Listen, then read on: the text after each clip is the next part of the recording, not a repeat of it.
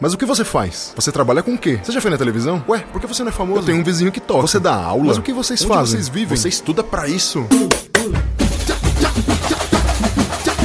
Olá, olá, olá, olá, olá, olá, meus amigos, minhas amigas, meus ouvintes e minhas ouvintes, sejam todos muito bem-vindos a mais um episódio de O que os músicos fazem. Eu sou Ulisses Cárdenas, eu sou educador e sou baterista, além de ser um investigador, um desbravador e um procurador, observador de todo esse vasto universo, desse mundo que é a música, que é a profissão de ser músico, que nós amamos fazer e estamos aqui para falar disso com vocês, porque vocês têm muita curiosidade de saber o que a gente faz, porque muita gente pergunta para mim, cara, mas você é músico, mas o que, que você faz? Você só toca? O que, que você, você aparece na TV? Você é famoso? Você tem uma banda? Não. A gente pode fazer muita coisa e eu trago aqui convidados para é, convidados que vão falar para vocês um monte de coisas que eles podem fazer e tudo que eles fazem para que vocês conheçam melhor essa nossa magnífica profissão.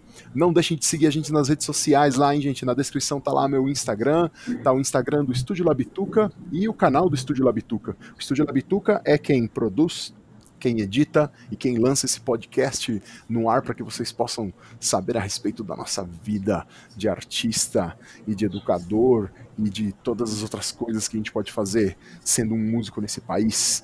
E hoje eu tenho a honra de trazer uma amiga querida, uma pessoa que eu amo, uma pessoa linda, uma pessoa incrível com uma energia lá em cima, ó, aqui, ó, vibrando com tudo, diretamente da Venezuela, da cidade de El Tigre. Estamos falando com ela, que é violinista e educadora, e é uma pessoa incrível que tem um sotaque que eu amo.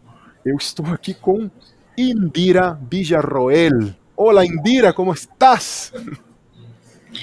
Olá, Ulisses, tudo bem? Quanta saudade, desde quando que a gente não se encontra é, pessoalmente, né, em São Paulo. A gente está um pouquinho longe agora, Estou é, muito contente por esse convite e, bom, vamos aqui conversar um pouquinho sobre todas essas coisas interessantes é, que podem servir, né, para outras pessoas também. Claro, claro. Indira, realmente faz um bom tempo que a gente não se vê, né? É, você foi embora de São Paulo em que ano, Indira? 2017, de janeiro, eu tranquei a faculdade, né, que a gente sempre frequentava, né, e em março assumi um trabalho no Mato Grosso, então eu tive que fazer essa mudança radical em duas semanas. ah, sim, eu me lembro bem que foi uma loucura, mas foi uma mudança para melhor, né? E antes de a gente começar a falar dessa sua experiência, né, de como foi essa sua vinda da Venezuela para o Brasil, é, tudo que você passou até chegar no Mato Grosso e trabalhar onde você está trabalhando, Fala pra gente, Indira, você queria ser música desde criancinha?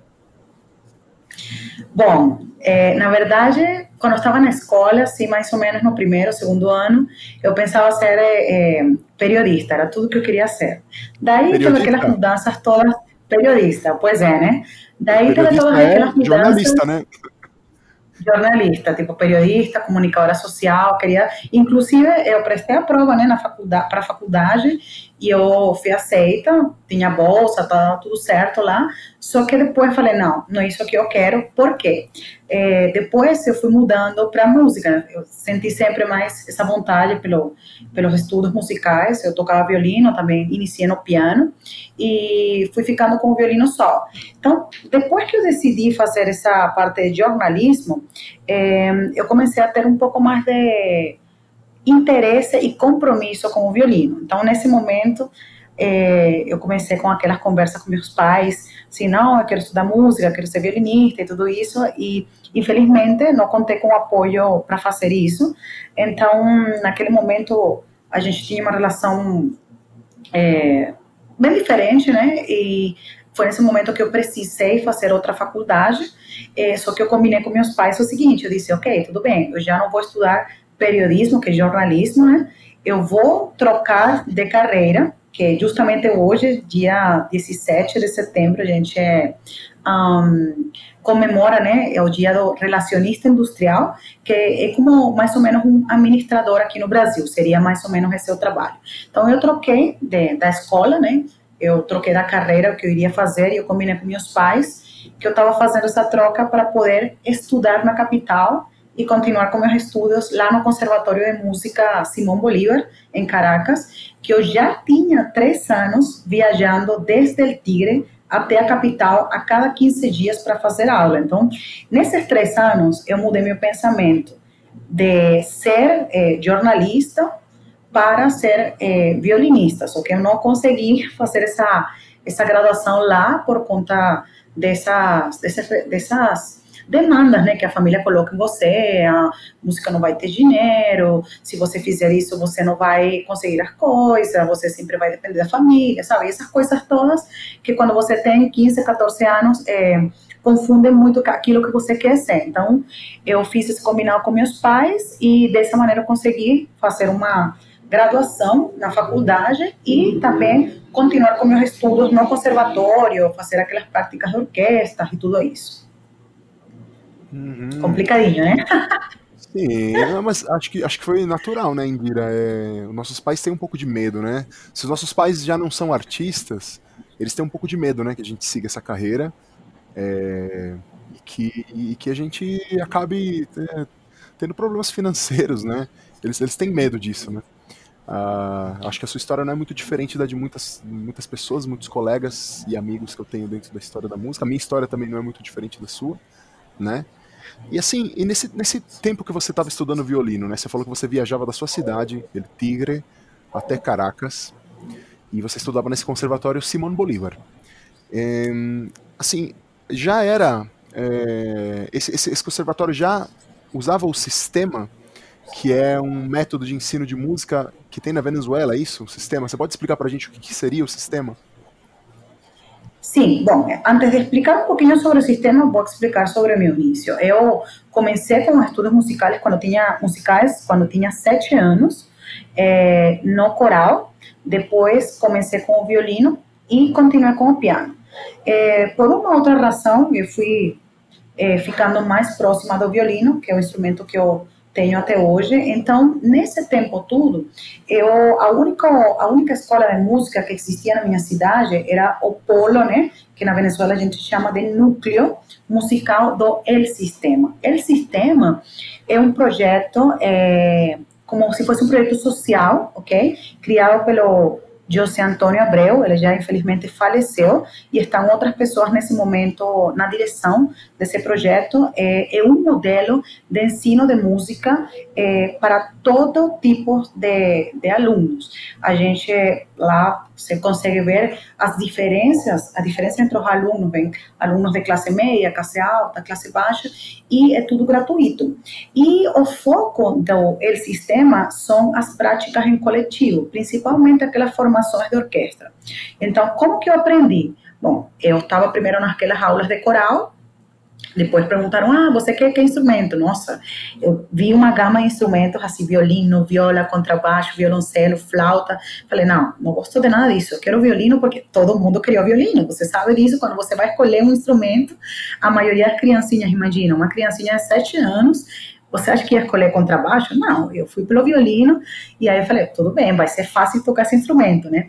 Nossa, meu Deus, no primeiro dia de aula, em coletivo, era uma sala enorme, é, e estavam todas as cordas juntas, violino, viola, é, violoncelo, contrabaixo, e eram mais de que mais de 40 alunos numa sala fazendo posição do violino, posição da viola, contrabaixo, violoncelo, depois vamos lá com o arco, então tudo era em coletivo, desde o jeito em que você pegava é, o instrumento, o ensino, né, todo todo o ensino de esse processo de ensinança era com, em coletivo, junto com os outros. Eram três ou quatro professores na frente e eles iam explicando é, para cada instrumento como era, né? E, inclusive, me lembro que a primeira aula eu comi o breu. O breu é aquela resina que você tem que colocar no arco para que possa fazer a fricção com a corda e a gente tocar. No primeiro dia eu comi isso, então imagina como que eu era. É, aí nesse momento é, eu fui gostando cada vez mais e eh, o sistema é um projeto que funciona em cada cidade. Por exemplo, em cada estado da Venezuela, cada estado pode ter 15, 20 cidades. Então, você vai ter 15, 20 núcleos ou polos de ensino de música e são, eles pertencem ao sistema. É como uma rede, ok? E é, existem na capital alguns outros, é, algumas outras formações, como a Orquestra Filarmônica e outras mais, que não pertencem ao sistema propriamente, porém, sempre mantém algum tipo de comunicação. Alguns dos músicos vão, tocam no sistema, outros do sistema vão, tocam lá, mas muitos anos atrás existia muita diferenciação entre essas, esses dois ou três entes.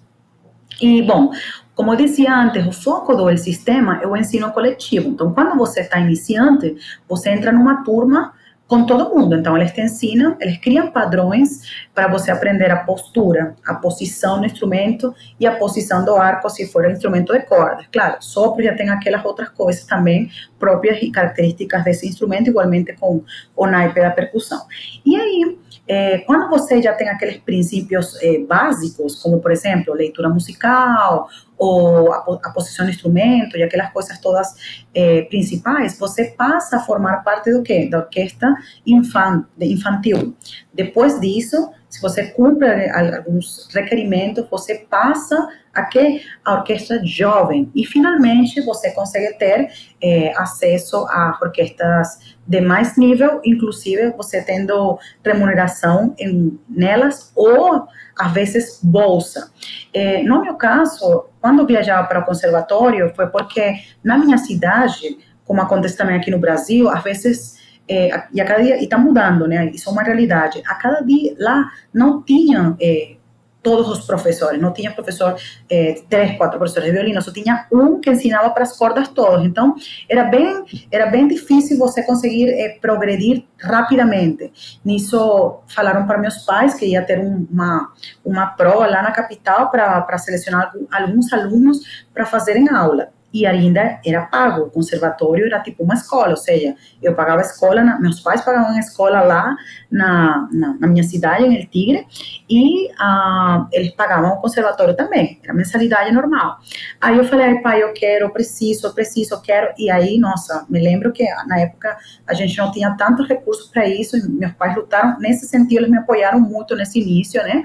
Acredito que para você também é dar essa oportunidade para a criança, né, desenvolver esse lado é, artístico que é tão fundamental para que a gente possa se desenvolver em outras áreas da nossa vida. Então, isso foi bem, bem, eu sou bem grata a eles, porque se eles não tivessem feito isso, eu não teria gostado é, depois. E aí, eu comecei a viajar da minha cidade a cada 15 dias para fazer aula, e era muito, era muito cansativo, pois eu saía da minha cidade 11 horas da noite, Aí chegava na capital 5, 5 e meia da manhã, esperava que eu pudesse sair do, do, do, da rodoviária, né? Pegava o metrô, pegava ônibus, ia até o conservatório, que ficava perto do, da rodoviária, esperava aí um pouquinho, tinha uma hora ou uma hora e meia de aula, e depois voltava novamente para a rodoviária esperar o ônibus da noite para voltar para minha cidade. Ou seja, era muito sacrifício, era muito esforço, e eu me lembro que eu não estudava nada na escola. Quando comecei o conservatório e eu comecei a ver que eu podia ter progresso e que eu gostava do que eu estava fazendo, eu infelizmente abandonei a escola, assim de, de verdade, assim, não fazia, fazia o mínimo, ah, preciso fazer as tarefas, fazia, preciso prestar prova, fazia, mas eu não estudava, não era aquela aluna que lia todas aquelas coisas, fazia, não, eu lia no ônibus, eu lia naquelas coisas, mas minha vida começou a girar em torno à música, em torno à orquestra, era meu núcleo familiar, porque eu venho de uma família muito pequena, então, como era, como era a minha vida eh, eh, quando era criança, era escola de manhã, é, chegava meio-dia, tomava banho e 1h30 eu já estava saindo para a orquestra. Começava duas horas, coletivo até as 5, e daí ficava brincando com meus amiguinhos lá na orquestra. Depois ia para casa, fazia minhas tarefas e beleza. Outro dia era igual. Só que quando eu comecei a estar no conservatório, eu comecei a progredir muito mais rápido. Então, entrei na orquestra é, juvenil, né, que é a orquestra jovem aqui, e eram ensaios à noite. Então, eu ainda ensaiava à tarde e ficava para o ensaio até as 8, 8 e meia da noite. Então, chegava em casa, 9 da noite, também não estudava. Fazia minhas, minhas tarefinhas, só que não era aquela aluna de ter, tipo, A em tudo, não. Era sempre tipo B, B, B, B, e estava tudo certo para mim. E meus pais, nossa, reclamando, assim, falando como é possível que você só toque violino, como é possível que você é a filha do, do diretor da escola e você seja uma aluna de B, sabe? Aquelas, aquelas cobranças todas. E eu não me importava com isso, eu chorava.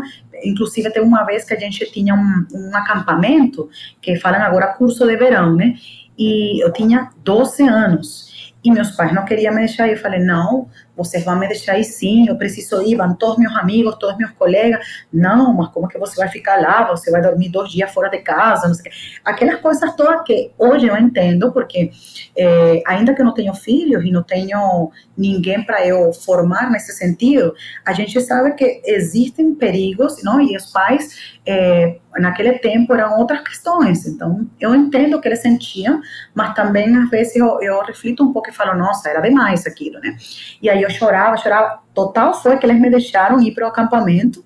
Eu fui e eles foram para o concerto de encerramento do acampamento e me deram meu primeiro violino, não, meu segundo violino.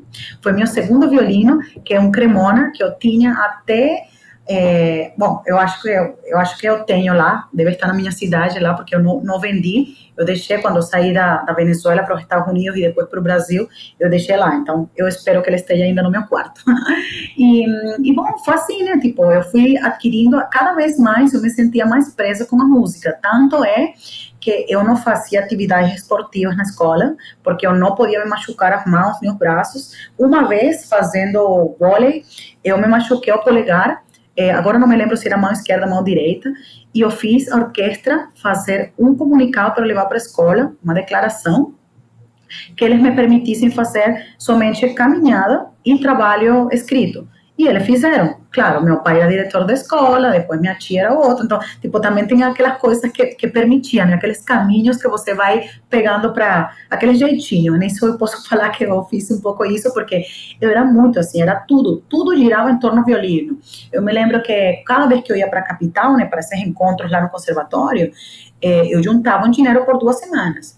E ao invés de comprar, sei lá, um batom ou alguma outra coisa, era sempre ou cordas para o violino, ou um arco de fibra de carbono, ou eu juntava e comprava alguma outra coisa que eu precisasse, ou eh, o que eu mais fazia era tirar xerox de métodos. Como na minha cidade não tinham aquelas apostilas todas mais avançadas, aqueles concertos, então eu tirava xerox na capital. Então, pegava um monte de dinheiro, xerocava tudo e levava lá para minha cidade, compartilhava com meus colegas ou ficava lá estudando, depende como, como for a necessidade. E é engraçado que eu comecei a fazer isso com 13 anos, 13, 14, 15 anos, é, eu estava viajando sozinha da minha cidade com, uma, com um permisso de viagem é, firmado, é, assinado pelos meus pais, e foi assim, eu aprendi aquilo, aprendi a me desenvolver, é, a me virar, a virar sozinha, né, como, que, como dizem aqui, né, eu fazia tudo, absolutamente tudo sozinha. Meu pai foi comigo a primeira vez, minha mãe foi quando eu prestei a prova para entrar no conservatório, ela foi comigo. Depois disso, meu pai foi a primeira vez da viagem e daí nunca mais. Do resto era Indira com um coleguinha ou com uma coleguinha, viajavam juntos, faziam a aula ou sozinha. E nesse processo todo, eu fui então descobrindo que eu gostava muito, muito mesmo do que eu fazia, inclusive de maneira informal, na minha cidade, nesse polo, né, nesse núcleo, José Antônio Anzuategui, o nome da minha orquestra, não sei quanta saudade que eu sinto disso, eu comecei a ajudar os coleguinhas. Então era uma cadena, sabe? Era, tipo, você sabe um pouco mais, então você ajuda aquele que está iniciando. E claro, lógico, sempre tinha alguém mais experiente que eu e me ajudava também. Então a gente sempre terminava fazendo uma troca muito importante. E além dessa troca, é, é, educativa e, e, musical, existiam aquelas, aquelas outras coisas que são fundamentais para o crescimento da pessoa, que é desenvolver os valores que você às vezes não tem em casa ou reforçar aqueles de casa, como por exemplo, o respeito pelo colega, o trabalho em equipe, a responsabilidade, a organização, e são coisas que eu vejo que hoje em dia é a minha marca, sabe? O que me define, se, se, se alguém que me conhece naquela época me vê agora e conversar com alguém dos meus trabalhos atuais, vão falar, nossa, é, é, isso mesmo, ou seja, ela tem muito claro aquilo que é organização, disciplina e compromisso. São aquelas coisas que realmente me marcam. Então, eu acho que foi um bom início, né? O que você acha? Olha, eu tô achando essa história incrível, Indira, porque a gente se conheceu, né, há uns anos, a gente conversava, a gente e você nunca tinha me contado sua história de verdade, né? Eu tô aqui fascinado escutando como você se virou sendo uma adolescente ainda, viajando todas essas horas para estudar música, descobri que você amava isso, descobri que você tinha que fazer isso e entender que você tinha que ensinar isso para os outros, sabe? É uma história fantástica, uma história maravilhosa. Eu acredito que serve de inspiração, com certeza, para muita gente que está pensando em começar a estudar música. E apesar das adversidades, é possível a gente ir lá e estudar, né? E igualmente é, você ser grato aos seus pais, né, por eles permitirem que você fizesse isso. Acho que cada um de nós que está estudando música e arte acaba. Acredito que toda profissão, na verdade, né? Nossos pais ajudam a gente, a gente precisa sempre de ajuda. E aí que está um ponto importante que você levantou. É, que você falou que o trabalho da. O trabalho que vocês, que vocês executavam lá como músicos né, aprendizes, vocês estavam aprendendo, vocês aprendiam sobre respeito ao outro, sobre trabalho coletivo, sobre ser disciplinado. Então são valores é, incríveis que, que o estudo da música traz para as pessoas. É, não é a primeira vez que a gente está falando disso aqui. O pessoal que escuta os podcasts aí já ouviu eu entrevistando outros, outras pessoas aqui falando disso, né? Desses, desses poderes, de, dessas. Como posso dizer? É, dessas, é, dessas habilidades aí que a música te ajuda a desenvolver, né? E assim, você disse que o sistema é, o sistema é um método, né? Ou é uma filosofia de ensino de música? O sistema. Então, desculpa, pode terminar. Não, pode falar, isso mesmo. O, o, sistema é uma filosofia ou é um método de ensino de música? Então, na verdade, são as duas coisas, ok? Porque é, é um programa, na verdade, é um programa de ensino musical que foi desenvolvendo ao longo dos anos. Ele tem mais de 40 anos na Venezuela. Na verdade, ele iniciou no Chile, sabia disso? O, o criador do sistema, agora esqueci o nome, me fugiu, é, mas é um chileno que, em, em conversação com o maestro Abreu, como, como disse no início, José Antônio Abreu, falaram sobre, sobre essa criação, né? Essa, essa parte da orquestra. E quando o maestro estava na Venezuela, ele iniciou esse processo na Venezuela. Então, o que acontece? Como não existia uma parte cultural é, grande desenvolvida no sistema de orquestra, ou no, no, processo de uma formação de orquestra, foram criando é, é, algumas pequenas formações com alguns músicos que estavam na capital e nas principais capitais dos estados. E isso foi fazendo com que outras pessoas fossem se interessando e por isso o sistema que foi criado. Porque pela necessidade de ter essa abrangência no eh, país inteiro. Então, como isso foi sendo uma necessidade, também é, foi necessário procurar é, aquelas coisas que a gente chama de patrocínio. Então, aí começou, aí começou realmente é, a existir tudo aquilo que era parte, bom, agora temos que procurar os instrumentos, temos que procurar os professores, temos que procurar as salas ensaio. De ensaio. Então, tudo isso foi formando, e por isso que tem o nome de El Sistema, ok? Mas começou inicialmente porque era um, pro, era, um pro, era um projeto musical que era de orquestra, era de formação de orquestra, uma parte cultural que fazia muita falta na nossa, na nossa sociedade venezuelana naquela época. Se mal não me lembro, foi mil, 1970 e pouco, não me lembro o, o, ano específico, mas foi na década, na década dos 70. Então começou isso e, por todas essas necessidades eh, que foram surgindo em conjunto, é que levou o nome agora de El Sistema. E esse sistema desenvolveu, então, uma metodologia de ensino musical em coletivo. Tanto assim que cada nível de, de, de desenvolvimento eh, atinge uma questão. Por exemplo, isso não quer dizer que uma orquestra de nível intermediário não possa fazer eh, a primeira de Mahler ou não possa fazer a abertura 1900, eh, 1912, 1812, aliás desculpa, é esse número.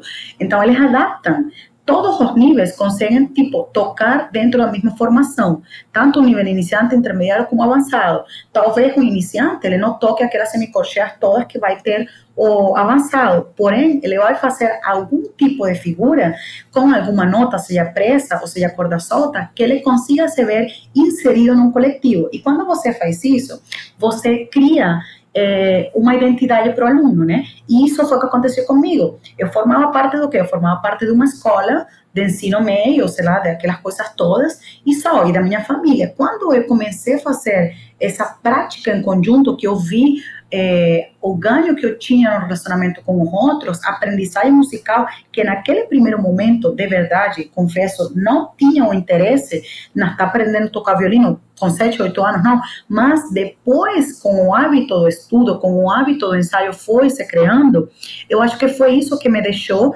essa vontade sempre de pertencer a esse mundo. Tanto assim que no sistema não é indicado fazer uma aula por semana, não você, me lembro quando, quando, quando era todo dia, era de segunda sexta-feira, das duas até as cinco. Então, imagina você botar na cabeça de um aluno que tem sete, oito anos, que ele precisa praticar corda solta ou algum outro exercício, vamos supor, de sopro, algumas outras coisas, é, três horas. Obviamente, claro, não ficava três horas tocando. Tinha que explicar para as violas, explicava para os violoncelos, contrabaixo, depois fazia um ensaio em conjunto, tinha, tinha um momento de intervalo, mas era, era, era essa, esse entrosamento e essa relação que ia se criando. E claro, claro que existiam resultados né, próprios técnicos do instrumento e do, e, do conjunto. E tudo isso é, ainda falta aquela parte de preparação teórica, porque isso era outro dia adicional, no sábado. Então, a minha semana, eu estava a metade da minha vida na escola, a outra metade, aliás, uma parte da minha vida na escola, a outra parte na orquestra, e à noite eu dormia em casa. Então, meus pais falavam, mas nossa, hoje de novo? Eu falei, sim, eu preciso ir, eu preciso ir para a orquestra porque tenho ensaio, tenho ensaio de naipe. E eles falavam, sábado, tenho aula de solfégio. E as aulas eram você tinha que ir para sua aula, você não podia faltar para a aula. A gente fazia competição de quem não faltava nas aulas. Meu, me lembro que sempre eles colocavam assim, tipo, prêmios para quem tinha a melhor frequência. Sempre, sempre. Eu me lembro que até agora, sim, éramos três, três amiguinhos que, que hoje em dia eles também tocam. É, e tem outra outra formação também, porque vem daquela, daquela história que, que música não pode fazer, mas éramos nós três que, que sempre brigávamos pelo primeiro, segundo e terceiro lugar para ter esse prêmio, né, da presença. E, e, bom, e isso te leva àquelas coisas dos valores, né? Quando você vai criando essa, esse hábito nos alunos ou eh, nos adolescentes, você vai também semeando valores, valores que depois se traduzem a eh, você ter um um caminho de vida, sabe? Você vai escolher o que você vai fazer. Por quê? Porque teve algo que te motivou para isso. Talvez não foi uma motivação é, é, intrínseca, talvez foi extrínseca, como foi no caso meu, que ela veio de fora, ela veio daquelas, daquelas experiências todas que eu tive com o coletivo e que foram me mostrando que era possível fazer isso. E outra coisa boa é, que o sistema desenvolveu foi que ele não só aceitava as crianças é, classe média e alta. Não, ele foi pensado e ele foi se modificando para que fosse para crianças que não têm o nível da, o, o, mesmo acesso que outras pessoas têm. Então, por exemplo, na capital da, da Venezuela, Caracas, que tem tantas zonas, é, tem tanta periferia, tem núcleos, tem núcleos e polos lá dentro do, do, do, do aqui falam bairro, né, mas lá é desculpa, que falam favelas, dentro das favelas, e não acontecia nada. Você ia descendo com seu violino, com seu trompete, e ninguém ia fazer nada. Por quê? Porque a, me, a mesma, as mesmas pessoas da, dessa, dessa favela sabiam que, nossa, que seus filhos estavam lá fazendo aula gratuito e com a possibilidade ainda de ter uma bolsa no exterior para estudar ou é, uma coisa muito importante que o sistema conseguiu fazer na década dos anos 90 e 2000 foram as viagens e turnês internacionais. Tipo, eles preparavam, é, eles faziam uma viagem pelo, pelo, pelo país inteiro, realizando provas ou avaliações e eles iam captando os melhores alunos. Para quê? Para depois ficar um mês na capital preparando primeira de Mahler, primeira de Beethoven, eh, repertório popular sinfônico, depende do que for, para quê? Para depois via, viajar para o Vaticano, é, fazer concertos para para o Papa ou para outras coisas, ou para outras pessoas, pessoas do mundo inteiro, como foi o caso é, daquelas viagens todas que eles fizeram para Europa e para outros países. E aí, se você, se você pensa nisso, isso quando você não tem as possibilidades de, de, de fazer por seus próprios meios, você luta para conseguir isso, você luta para ser o melhor. Então, muitos dos meus amigos, inclusive eu tenho três amigos que tenho muito orgulho deles, é, eles saíram do meu núcleo e eles foram meus mestres, assim, foram minha, inspiração. Um deles, eh, os três entraram na melhor orquestra da Venezuela, que é a Orquestra Simão Bolívar, eh, que pertence ao sistema, e dois deles estão agora na Alemanha, por, pela situação toda da Venezuela, né, com, graças a Deus, com um bom trabalho, e a outra, eh, não me lembro se está em Peru ou em Colômbia, mas eles saíram do meu núcleo, eles começaram da mesma maneira que eu, foram captados por essa orquestra e todo ano eles passavam dois ou três meses viajando pela, pelo exterior, inclusive pelo país inteiro, e tinham cartas para a escola, eh, às vezes eles tinham de custo, tipo, de não viajar em ônibus, sino que viajavam em, em, em avião. Então, essas coisas todas eh, podem, podem servir de inspiração. É lógico que não só isso é necessário para você desenvolver né, um um hábito de estudo, desenvolver um, um caminho de, de vida e tudo isso, mas serve. E são essas coisas que aqui no Brasil estão sendo desenvolvidas hoje em dia também. Muito bom, Nindira. Caramba, isso é, sabe, é, é, incrível, incrível realmente o sistema.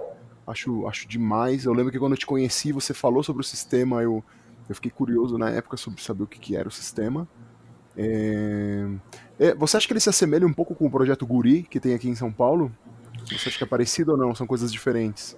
Então, é, existem vários projetos que têm um ensino em coletivo, como é o Projeto Guri, como aquele em Ojibá, na Bahia, como é o Instituto Bacarelli, em São Paulo também, como é o instituto que eu estou trabalhando aqui no Mato Grosso, que é o Instituto Ciranda Música e Cidadania. É, também existe mais um, dois ou três, que eu não estou me lembrando agora o nome, mas tem muitos projetos que, que é, fazem o ensino musical através é, do ensino coletivo. Só que a diferenciação é, do sistema para esses outros projetos aqui está na metodologia que eles utilizam. Por exemplo, é, o projeto o projeto que eu estou aqui é, no Mato Grosso, ele é um projeto que iniciou como um projeto social, logo virou um instituto e é, foi foi entendendo que o ensino coletivo poderia mais poderia dar maiores resultados que o ensino individual por aluno. Então, é isso que diferencia, ok, principalmente, e o Guri, sim, ele faz esse ensino em coletivo, ele tem várias orquestras, inclusive orquestras desde nível bem iniciante até aquelas outras avançadas, Nhojivá também está fazendo isso, e eles estão desenvolvendo, desenvolvendo agora aquelas, aquelas metodologias eh, de ensino em coletivo através das formações de orquestra, e isso é muito importante. Agora, eu não sei, não sei porque não tenho esse conhecimento, se anos atrás, porque o guri, ele tem muito tempo que existe, né? Eu não sei se anos atrás eles tinham essa metodologia. Eu sei que agora eles estão desenvolvendo, então por isso que não não respondi no início se sim ou se não, porque é uma informação que eu não tenho. Eu sei que hoje em dia eles eh, têm metodologias eh, justamente para isso, adaptadas para cada nível, eh, para poder fazer esse processo. Interessante. E nesse Instituto Criança, uh, Indira, onde você trabalha, uh, você, o que, que você carrega do sistema para dentro desse instituto onde, onde você trabalha?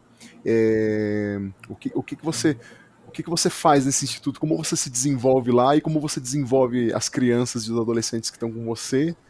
É, você acha que a formação do sistema tá, te faz ser quem você é lá dentro? Você usa o sistema? Você Fala para mim o que, o que, o que disso, o que, do sistema tem em você que você passa para eles lá? Então, essa pergunta é muito, muito boa, inclusive porque é, é por tudo, é, é por conta disso que eu estou aqui, né? Eu estava em São Paulo, como bem você falou no início, eu morava em São Paulo por cinco anos e dois anos antes de eu vir para cá, mais ou menos 2014, 2013, é, não, desculpa, 2015, 2016, o Instituto Ciranda Música e Cidadania, que eu é, o local que eu trabalho hoje em dia, ele entrou em contato comigo para conhecer alguém que viesse do sistema. Eles já tinham um contato prévio, alguns alunos daqui tinham ido para Venezuela para fazer aquele festival Vila Lobos, que, que acontecia todo ano lá, inclusive ia atividizar Karabichevski, entre outras personalidades super famosas e reconhecidas aqui no Brasil, na parte da regência. E, bom, eles ficaram fascinados com aqueles sistemas de orquestra, com aquele ensino coletivo, e como já tinham essa experiência, eles já estavam criando esse, esse projeto aqui, eh, eles queriam alguém que viesse desse, desse caminho, né? Então, entraram em contato, aí eu queria sempre São Paulo, e falei, não, não, eu quero ficar por aqui. Até o momento que a situação toda foi me levando, é, acho que é a vida mesmo, né? A vida vai te mostrando quais são os caminhos que você tem que tomar. E aí eu vim para cá, conheci, vi, fiz minha meu diagnóstico do que eu estava observando nessa primeira viagem e eu acho que o que eles gostaram, eu acho não, eles falaram depois para mim o que eles gostaram quando vim essa primeira vez para inclusive para dar uma masterclass nos, nos polos que eles têm, nos núcleos todos eles falaram depois o seguinte, era assim, era a minha insistência no aluno para resolver o problema. Não era só falar, olha, você tem isso, isso, isso errado. Não, não era só falar isso, era vamos lá, vai para outro caminho. Não, entra por outro. É você não desistir do aluno e mostrar para o aluno que é possível entender isso. Foi tudo aquilo que eu aprendi exatamente aquilo. Você, nossa, me lembro, não era desistir. Desistir não era uma opção. Você tinha que trabalhar, trabalhar, trabalhar e trabalhar para você conseguir isso. E, ok, aí entra outra discussão, mas tipo, até onde você vai insistir com o aluno, né? É claro que eu não vou insistir com o aluno por sete, horas seguidas para que ele faça uma escala, não. Mas eu vou insistir nesse momento da aula é, por vários caminhos, mostrando para ele várias, várias, várias soluções para que ele atinja esse resultado e para que ele compreenda qual é o objetivo. Então, o que é que eu faço aqui, numa, aqui no, no meu trabalho? Bom, primeiramente, eu, eu, no primeiro ano foi um, um, diagnóstico de toda a situação de todos os polos e da, da sede principal aqui em Cuiabá, e a partir do segundo, e foi fazendo, dando aula, dando aula de violino e viola, viajando, porque como, eu não expliquei isso, mas a sede principal está tá em Cuiabá, e eles têm vários polos no estado inteiro. Então, a gente tem, tinha aulas em Campo Verde, temos aulas em Rondonópolis, eh, Chapados Guimarães, que é o centro geodésico daqui, eh, incluindo as zonas eh, rurais de João Carro e Água Fria, que são pequenos assentamentos, é, temos no Sesc é, Poconé, a gente está na cidade de Poconé, em parceria com o Sesc, e isso, e onde estão acontecendo nesse momento os incêndios, né? A gente, inclusive, fiz umas postagens semana, essa semana da minha viagem para lá e está terrível. Então, em cada, cada parte estratégica do Estado tem um polo, então isso permite a comunicação e que a cultura musical chegue nessas comunidades. Então, qual era o meu trabalho? Assim, eu viajava, tinha um dia para cada polo.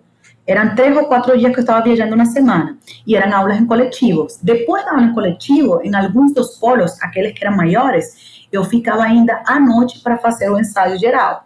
E sempre adaptando, se era um nível intermediário, se era um nível mais avançado, fazendo também ensaios de naipe. E, claro, a gente estruturava um plano pedagógico para quê? Para ter algumas avaliações no ano, para ver como está sendo esse processo de aprendizagem nos alunos e, efetivamente, o os concertos, apresentações eh, bimestrais ou semestrais. E depois, isso foi no início, né? Aí, como passou o tempo, eh, eles foram gostando do meu trabalho, vendo que estava dando resultados, eh, resultados dessa não desistência, sabe? De não deixar o aluno desistir e não deixar o aluno que ele desacredite daquilo que ele que ele pode fazer. E claro que a gente sabe que cada aluno tem um processo de aprendizagem diferente a gente sabe que existem vários tipos de inteligência que você desenvolve no aluno. É, temos vários teóricos que falam disso, então você tem que se nutrir também dessa informação. Não é simplesmente tocar um instrumento ou falar para ele toca, toca, toca. Não. A gente tem que fazer algumas abordagens diferentes. E no segundo ano, eles me ofereceram ficar com a coordenação das cordas. Então, aí eu assumi outro, outro, outro compromisso. Eu ainda dava aula, viajando todo dia, é, e a coordenação. E nessa coordenação, eu iniciei todo aquilo de, bom, é, fazer, é, planejar aquelas coisas dos concertos, fazer os ensaios de naipe, preparar o material, fazer os relatórios, relatórios de coordenação, muitas coisas. E claro, eu também fazia práticas aqui, é, faço ainda, esse, esse, ano não, porque estamos em pandemia, em quarentena, mas come, continuei, fazendo aquela prática orquestral. Cheguei, tinha uma pessoa como espalha, uma, uma violinista excelente, a gente combinou muito bem, aí no primeiro ano eu assumi com ela, a, é, a gente revisava, né, ela fazia às vezes umas uma, uns concertos, outros eu fazia. E no segundo ano, continuamos esse revezamento, né, também com orquestra, então eu não perdi essa prática que eu estava tendo em São Paulo, que é fundamental quando você está ensinando, porque no processo de, de ensino não é só você mostrar o instrumento, é também mostrar como é o comportamento e como são aquelas, e quais são aquelas condições que você precisa ter para formar parte de um grupo é, com formação de orquestra, ok? É muito importante isso.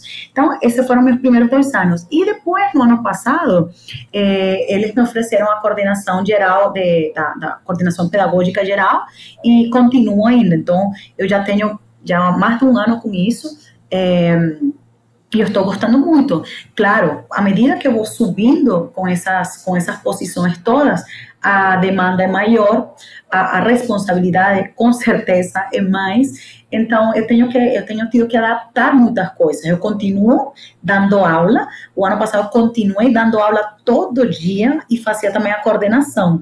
Então não tinha não tinha só meio dia para coordenação, uma hora não, era dando aula e no momento que, que eu podia ir fazendo todas aquelas coisas, né, da dos, dos relatórios e tudo isso. E aí quando você pensa, né, e você reflete sobre que você pode fazer muita coisa, você tem a capacidade para fazer essas coisas, só que você precisa de organização. Quando você tem organização e quando você tem sido uma pessoa é, que se criou, né, que se formou com essa com essa questão do tempo, é, é fundamental. Você vai ter algumas dificuldades, mas você vai conseguir é, alcançar e passar por cima de todas elas.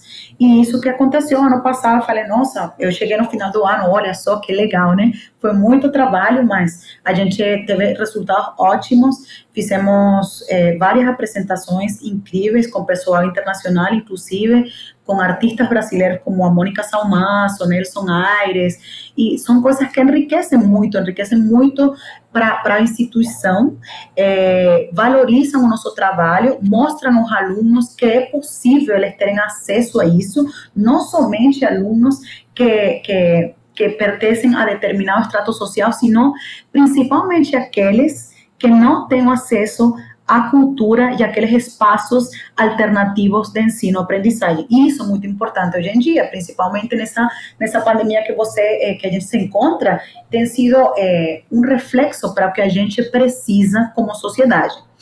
E, bom, para finalizar, o que, o que eu mais faço agora nesse, nesse momento, né, e, e continuando com o ensino do sistema, é que nessa pandemia Nesse ano continuo com, essa, com essas aulas todas, só que já não viajando. Tenho feito algumas poucas viagens para fazer a manutenção dos instrumentos, para atender algum polo específico que tenha um espaço permitido para a gente poder fazer esse encontro com os alunos, sempre respeitando o, o distanciamento social. E o incrível de tudo é que a gente continua atingindo esses alunos lá em, em João Carro, lá na Água Fria, onde você precisa ir de balsa para poder dar aula no, no, presencial. Por quê? Porque ainda bem que tem internet, então a gente marca aqui um encontro pelo Google Meet, ou a gente liga para o aluno por WhatsApp, ou fazemos algum tipo, criamos alguma estratégia para atingir o aluno.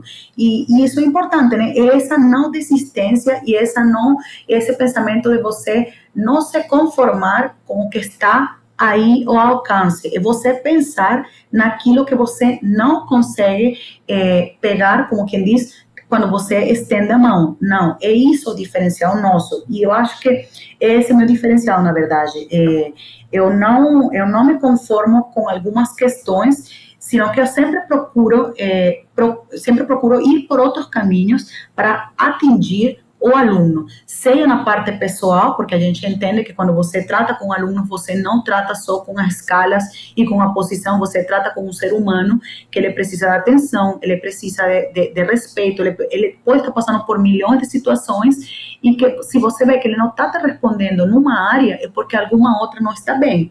Então, a gente também tem esse serviço de assistência social que, que ajuda os alunos, que, que está sempre mantendo esse contato e e esse é nossa, nossa, nosso objetivo, que a gente, através da música, a gente possa resgatar essas crianças e possa dar a outras um caminho de vida. Então, é, basicamente, o que ficou para mim é, como, é, como se fala isso? Não é visão, é, é, é, eu queria falar como se fosse caminho de vida, é, é o que eu tenho, né, para fazer objetivo de vida, exatamente, essa palavra. O que eu tenho como objetivo de vida é chegar naquelas pessoas que não têm esse acesso e que não têm a possibilidade de ter esse aprendizado.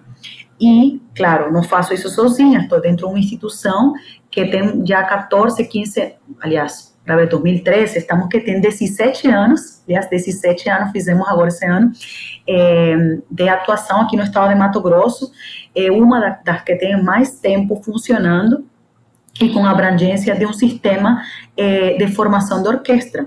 É a única que tem instrumental sinfônico completo, eh, inclusive temos várias parcerias com, com outras com outras organizações como é o SESC, como é Furnas, eh, Elétrica, como é Rumo em Rondonópolis, Cicop. Nossa, temos muitos patrocinadores. Se eu estou esquecendo alguém agora, eu peço até desculpas, mas a gente não trabalha sozinho. E isso é importante, né? É essa ciranda que nunca para. É aquilo que acontecia na, que acontecia na Venezuela, que é esse sistema, um sistema totalmente engranado, ou não sei se a palavra certa é engranado, engrajado, engrajado, acho que é engranado, né? Depois você me é corrige. Engrenado, engrenado, engrenado. Então me corrija, por favor. É esse sistema que funciona como um relógio que não deixa ninguém sair dessa parte. Se você sair, é lógico, porque talvez você não tenha a, a, vocação, você não quer mesmo, você quer desenvolver outra coisa, mas se você está dentro dele, ele vai ser o teu caminho, ele vai ser, ele vai estar sempre para ir para ti, para te apoiar naquelas coisas, para te fazer enxergar outras. E, e existem hoje em dia muitas pessoas que servem como modelo e inspiração para que isso continue acontecendo. Nesse momento, especialmente de pandemia, Ulisses, eu tenho refletido muito sobre o meu papel. O papel que eu tenho nesse estado, que eu tenho nesse instituto, que eu estou fazendo com meus alunos, e a cada dia mais sou, eu, eu estou muito agradecida, sou muito grata ao sistema que me formou, sou muito grata a meus professores do Conservatório de Simão Bolívar, porque eles, eles me inculcaram valores que hoje em dia eu tento passar para meus alunos. Com certeza eu tive eh, experiências não tão, não agradáveis, ou, momentos que eu chorei, que eu me senti meio mal, mas são momentos que hoje eu vejo que foram aprendizados, foram aprendizados para que eu fosse essa pessoa que sou hoje em dia. Só para você ter uma ideia, é, um dos exemplos que eu acho que é o extremo. Eu tinha aula no conservatório e eu viajei da minha cidade para lá. E eu não levei o método encadernado. Você tem que tirar xerox, encadernar e tocar na aula. E eu não levei um dos métodos encadernados. Bom, eu fiz aula das outras coisas e quando eu fui tocar esse método, o professor me botou para fora. Ele disse: Você não vai ter aula hoje. Tudo bem, você viajou mais de 300 quilômetros 300 quilômetros para ter aula, mas você não teve a responsabilidade em duas semanas de você preparar seu material para mostrar. Então, isso, isso é forte. Como que você vai falar para uma criança isso? E eu tinha que 13, 14 anos. Mas essa pequena coisa me mostrou que eu realmente deveria ter tido disciplina para isso. Então, existem, existem é, extremos, né? Tem alguns extremos positivos e outros que não são tanto, mas que no final, dependendo como você, a, a, a pessoa, como a pessoa recebe essa informação, se torna uma, uma experiência positiva ou uma experiência negativa. Então, eu só tenho a agradecer, eu, eu acho que eu estou tirando as coisas boas que ficaram de mim por, por, por esse aprendizado, e aquelas que não foram, eu tento não replicar com meus alunos, Porém, é um pouco difícil, porque se você cresce dentro de, de certos padrões, você às vezes termina fazendo, e aí quando você fala, opa, não, não é esse caminho que eu quero, vamos lá, inicia de novo, faz outra abordagem. Então, é isso que eu estou fazendo. Acho que o, o centro de tudo é a não desistência, né? não desistir do aluno e fazer essas tentativas mais uma vez, mais uma vez, para que ele enxergue é, que ele, ele pode fazer isso e que ele é capaz de fazer isso. E a maior retribuição que eu tenho, especialmente que eu, que eu tenho obtido nesse tempo de pandemia, é a alegria do aluno olhar e falar para mim: nossa, é isso mesmo? É isso mesmo, cara, você conseguiu. Então, é, para mim, é o maior presente que eu tenho nesse momento. Indira, é, tudo isso que você está falando a respeito do sistema até agora me fez tirar uma média. Assim, não sei se eu tô, não sei se eu tô correto, mas de tudo que você falou até agora pra gente, que você explicou com tanta paixão, que você é, expôs com tanto amor e, e, com tanto orgulho do que é isso tudo que você viveu e, e, e que você caminhou e que agora você entrega para os outros. A média que eu tiro é que o sistema é respeito, disciplina, organização e superação, né? Além do desenvolvimento técnico, né? Porque você, ah. você tem um desenvolvimento técnico e outra, você tem oportunidade no sistema de estar eh, fazendo workshop ou festival ou cursos de verão com pessoas como Winston Marsalis, com pessoas como Thomas Clamor, Felicitas, Felicitas da Filarmônica de Berlim. Ou seja, tipo, isso é possível. Então, se um sistema, se um projeto musical te permite isso, e você começa a ter essa maturidade de enxergar que essas coisas eh, pertencem, já não pertencem a outro mundo, porque não, pertencem até o mundo. É possível que você, vindo de uma periferia, que você, vindo de, de uma família eh, que não tem os recursos, você vai lá tocar com o cara da Berlim. Então, essas coisas, além de te, além de te fazer enxergar que você pode alcançar, eh, te fazem é, ter o que, o que a gente chama de sentido de pertença. Você pertence a uma família que todo mundo é, que pertenceu ao sistema, ou que pertence ao sistema, a maioria das pessoas são muito gratas. É lógico que sempre tem alguma coisa é, que, que é negativa ou, ou alguma dificuldade, mas a maioria a, a, porcentagem maior disso, tudo, o resultado, é, é, muito positivo. Tem um impacto muito positivo na vida das pessoas. Incrível, incrível. Indira, tudo que você falou até agora é, foi maravilhoso. Eu não. Eu, eu, hoje eu só te ouvi. Foi demais. Desculpa, falei muito então, né? Não, não, não, não, não, não. É assim mesmo. Eu, eu, gosto disso. Eu gosto que a pessoa fale tudo, porque, sabe, muitas das perguntas que eu tinha para fazer, você, você respondeu, né? Durante seu discurso. que bom, então. Te livrei. Não, sim, sim, sim, muito bom, muito bom, gostei. É, eu, eu, eu, entendi que o sistema é um, um, um, método e uma filosofia de ensino musical que, que abrange o ser humano de forma completa. Acho muito bom quando você diz que a gente está tratando com seres humanos, que a gente não está só olhando para uma pessoa e falando, olha, faz escala, faz escala, aprende a ler, aprende a ler, solfeja, solfeja, solfeja. Não, você está tratando com pessoas que têm que tem uh, demandas de pessoas, de seres humanos. Quando você me fala que você viaja de bote até uma outra comunidade, longe pra caramba, só para você poder arrumar os violinos deles, só para você poder ensinar música para essas pessoas, já é, para mim, já é um, um uma tremenda inspiração. Porque assim como você falou que você tem repensado o seu papel como educadora, como, como violinista, como musicista, eu também estou repensando o meu papel já há algum tempo. E é muito bom escutar você falar isso, Indira, porque me, me inspira e eu percebo que eu não estou sozinho. Eu também estou nesse processo de ressignificar o que eu sou, uh, de ajudar as pessoas, de fazer com que a música seja acessível. Né? Aqui, aqui na região de São Paulo e ABC Paulista, que é onde eu moro, a gente, é, eu e outros colegas, a gente está muito com essa coisa na cabeça de tornar a música acessível, de fazer com que a música seja para todos. E claro que sozinho é difícil, né? Quando você é amparado por uma instituição, é, tudo fica um pouco mais estruturado, né? Então, eu aqui na minha casa, por exemplo, estou tentando fazer preços acessíveis, tentando ajudar quem quer fazer. Quanto você pode pagar? Você pode pagar quanto? Ah, eu posso pagar tanto, então vem aqui. Você quer estudar mesmo? Vem aqui, vem aprender. Ah, ah não posso pagar? Vem aqui. Você quer aprender? Quero, então vem aqui, sabe? Eu, eu tô muito disposto a fazer isso. É... Sim, estabelecer aquelas parcerias todas e, e, vendo qual é a possibilidade da pessoa, né? A parte muito positiva que o sistema tem, é, o, é aquele, aquele ensino gratuito. Ele nunca cobra, por, ele nunca cobrou para mim uma aula. Imagina, tipo, claro, o conservatório era, era particular, mas era outro tipo também de, de, de, de aula, né? Porém, estava dentro do sistema. Mas todos os núcleos e polos de ação dentro do país eram gratuitos. De igual maneira, você adquirir um violoncelo, ou um contrafagote, ou uma tuba. Se você tem, se você escolhia esse instrumento, o núcleo te dava te dava um instrumento, você não tinha que comprar. É lógico que quando você vai adquirindo algum, algum nível mais alto, você quer ter seu próprio instrumento, né? Porque você quer viajar para fora para fazer algum festival, ou se você tem, a, tem a condição, você compra. Mas tem, tem pessoas, é, mesmo assim que tinham um nível alto, que estavam ainda utilizando o instrumento do, do, do sistema.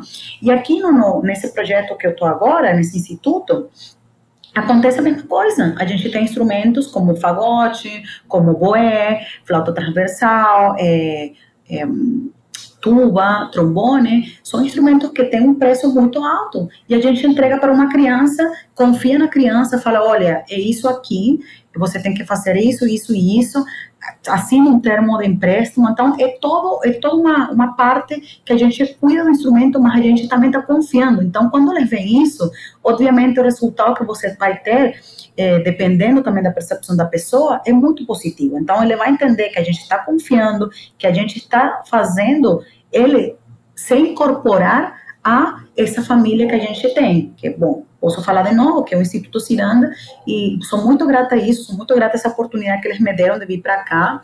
É, eu espero poder retribuir, poder continuar retribuindo é, com trabalho e com, com essa labor toda importante, é, tudo que eles têm feito também, porque é uma, uma ação muito bonita. Quando vim para cá, me lembro que eu falei para o Murilo, que é, meu, que é o presidente do Ciranda, eu falei para ele, meu, é, isso aqui é o sistema, isso aqui é o sistema só que começando, é o início. Então é tudo aquilo, é tudo aquilo que eu já já fazia. Então eles falaram assim, você acha que, que é muita coisa? Eu falei, bom, isso aqui é tudo que eu fazia quando tinha sete anos. Então, era a mesma coisa. É claro, agora tem crescido, agora estou fazendo outras coisas, estou tô, tô, noutra, noutra posição, mas é, a, a, a minha visão em macro era Instituto Ciranda em micro como era antes o sistema. Então, foi uma coisa que eu pensei muito tranquilamente quando eles falaram: o que você acha? Você gostaria de vir aqui para trabalhar? Eu falei: tudo bem, não tenho nada para decidir. Ou o sistema, só que um pouco menor. Foi isso que eu falei, isso que eu estou fazendo aqui. É, eu acredito que está dando certo, os resultados têm sido muito positivos. E como eu disse, a gente não trabalha sozinho, é uma equipe que, que nossa, que batalha, batalha principalmente pela parte financeira. Como você sabe, a gente pertence ao terceiro setor, e o terceiro setor é, sempre tem que estar na procura dessa, desse patrocínio, dessas parcerias com o outro, para a gente poder fazer com que essas ações de ensino e aprendizagem, através da música, cheguem naquelas comunidades, naquelas pessoas que não têm um alcance. A gente sabe que nesse momento o Brasil está passando por uma situação é, bem difícil é, na parte, em todos os sentidos e quando você atinge a parte cultural e você dá para a sociedade e retribui positivamente, você vai ter melhores resultados depois, porque a gente semeia alguma coisa hoje para para colher daqui a um tempo. Então, não pode esperar que o resultado seja agora. Então, quando eu cheguei, me lembro que eu falei, meu Deus, como que vai ser isso? Vai depender todo de mim, né? Em grande parte, né? E aí eu falei, bom, vamos lá, eu confio no que eu faço, eles estão confiando em mim, vamos, vamos para frente. E foi muito, tem sido muito gratificante, sabe? Cada vez que chega o final do ano, a gente faz nossas reuniões de avaliação, o início do ano também, ou metade do semestre, e, e eu fico muito contente, sabe? Quando as pessoas eh, quando eu vejo os alunos tocando, quando eu vejo os professores eh, seguindo os lineamentos, quando, quando a, a, gente, como equipe, se, se comunica e sempre se respeita nessas questões, tipo, de, ah, bom, vamos ouvir qualquer ideia do outro, ah, qualquer experiência que tiver, porque, outra, eu, eu nunca eh, tive, tive que, que pensar na, na, na na construção de um relatório. Então, imagina, eu sou, tipo, venho da Venezuela, minha língua é espanhol, já tinha aquela experiência toda do inglês quando estudava nos Estados Unidos. Vim para cá, para o Mato Grosso, eu já falava português um pouco melhor, mas aí eu fui adquirindo a coordenação de cordas, a coordenação pedagógica, escrever relatórios para os parceiros,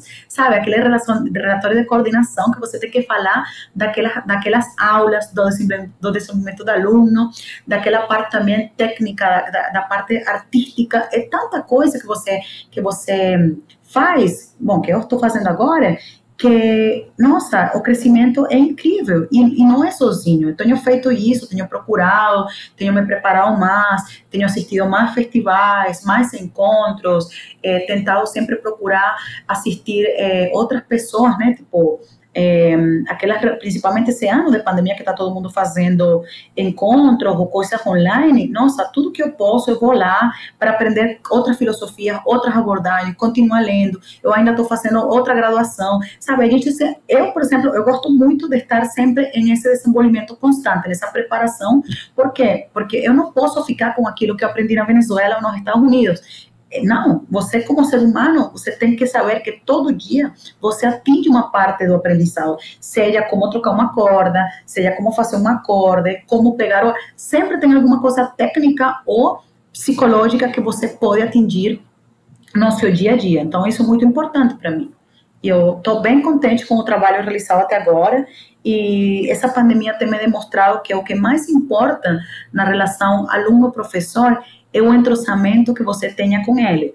Porque de nada serve você ser o melhor professor do mundo, ter o, o, os maiores, ter um monte de diplomas eh, e o aluno eh, não ter, não, você não chegar no aluno. Isso não, isso não, não, não, não funciona. O que, o que funciona é que talvez você possa ter esses mesmos diplomas e você tenha uma abordagem diferente com o aluno e você capte o interesse dele. Ou você não pode ter os diplomas também, mas você, como ser humano, você consegue atingir aquilo que é tão importante no aluno, como é essa, eu, chamo isso da do entrosamento do aluno-professor. Para mim, essa é a parte mais fácil. Quando você ganha isso, ganha empatia, você consegue tudo que você quer. Por exemplo, eh, eu vou me estender um pouquinho ali, e desculpa, mas é que essa parte eu fico muito contente quando falo aos meus alunos, porque do trabalho, do trabalho feito, porque é, agora, a gente, você sabe, período de pandemia, né? Então, os alunos desmotivados, porque, nossa, a gente não encontra um professor e tudo isso.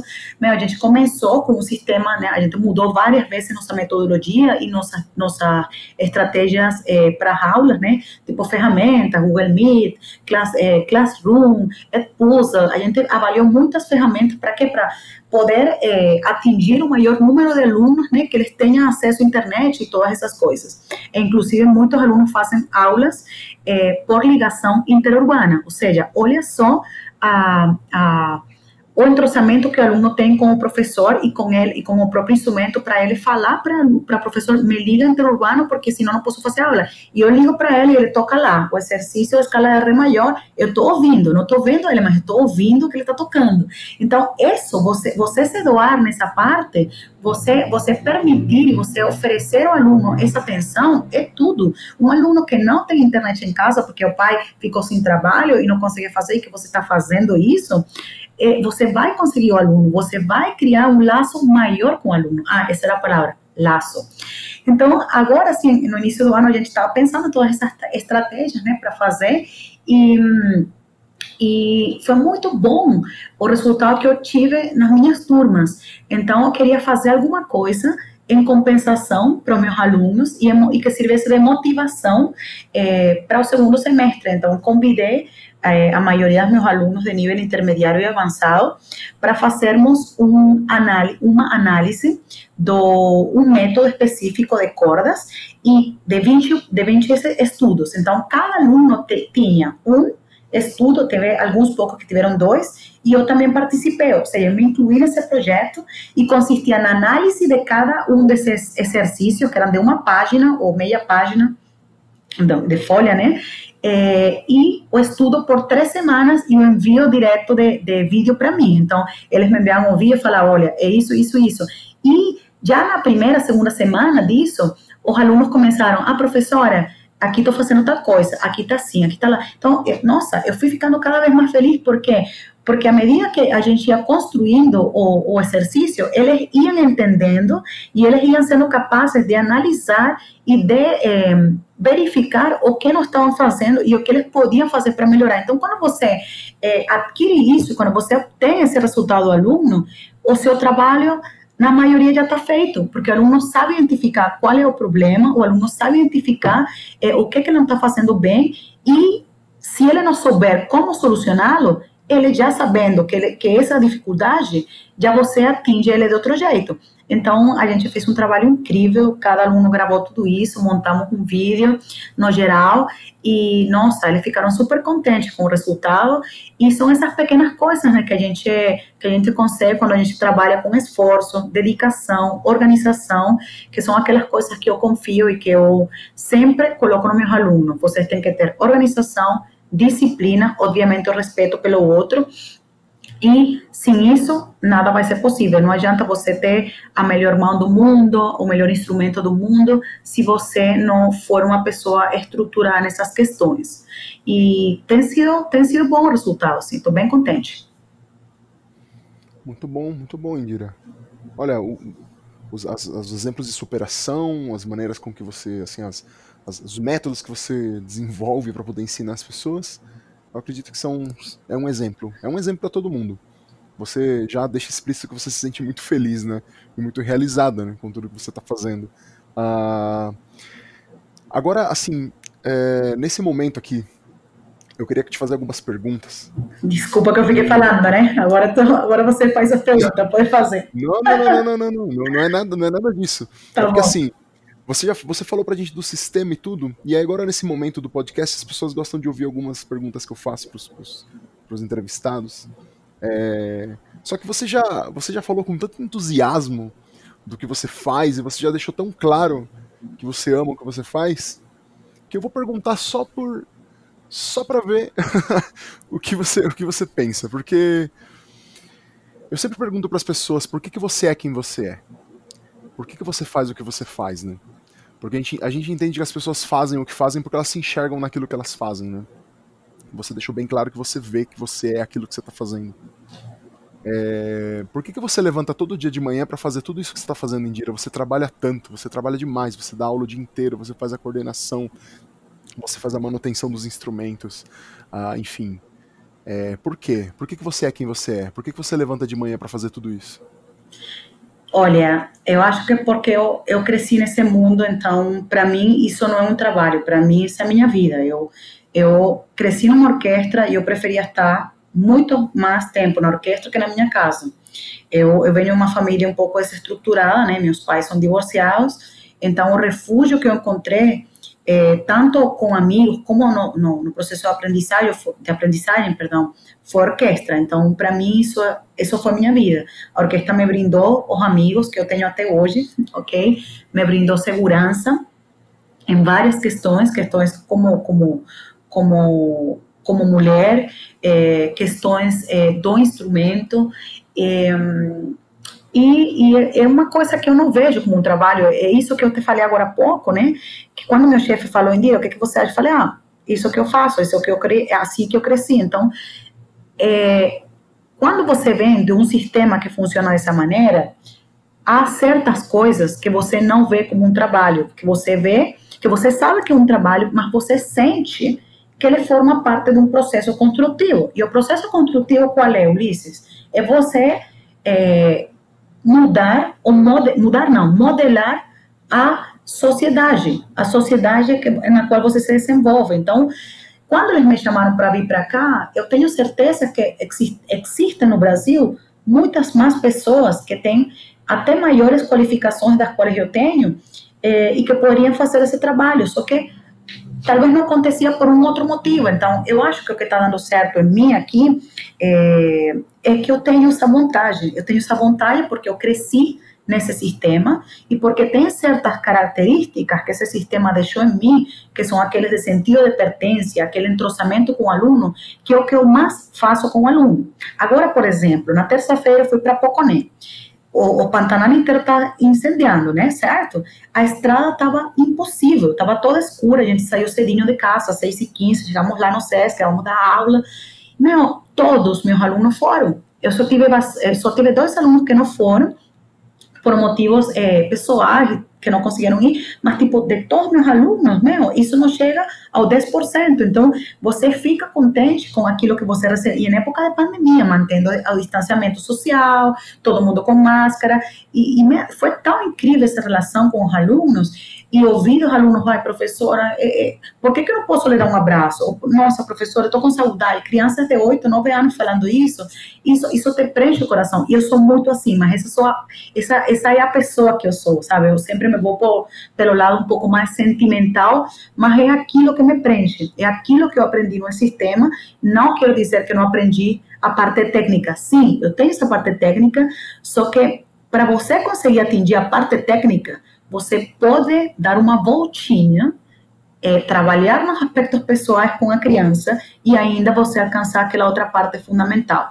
Não funciona com todo mundo, mas com a maioria está funcionando e é isso que eu que eu estou tentando replicar aqui. Então, o que me faz acordar todo dia é saber que eu vou ligar para os meus alunos, como foi o caso desses dias, toda essa semana, que eu marquei encontro com eles 8 da manhã e num momento eu falei, olha, não posso às 8, vamos às 9. E eles falaram, uai, mas você tinha falado oito, já estou aqui com o violino. Então, sabe, tipo, o que, que é isso? Você está criando o quê? Responsabilidade, disciplina e organização. Quando você consegue isso, acaba. Acaba, acaba aquele pensamento que você fala, ah, meu Deus, um trabalho, tenho que acordar. Não, é um caminho de vida. E é isso que eu sinto.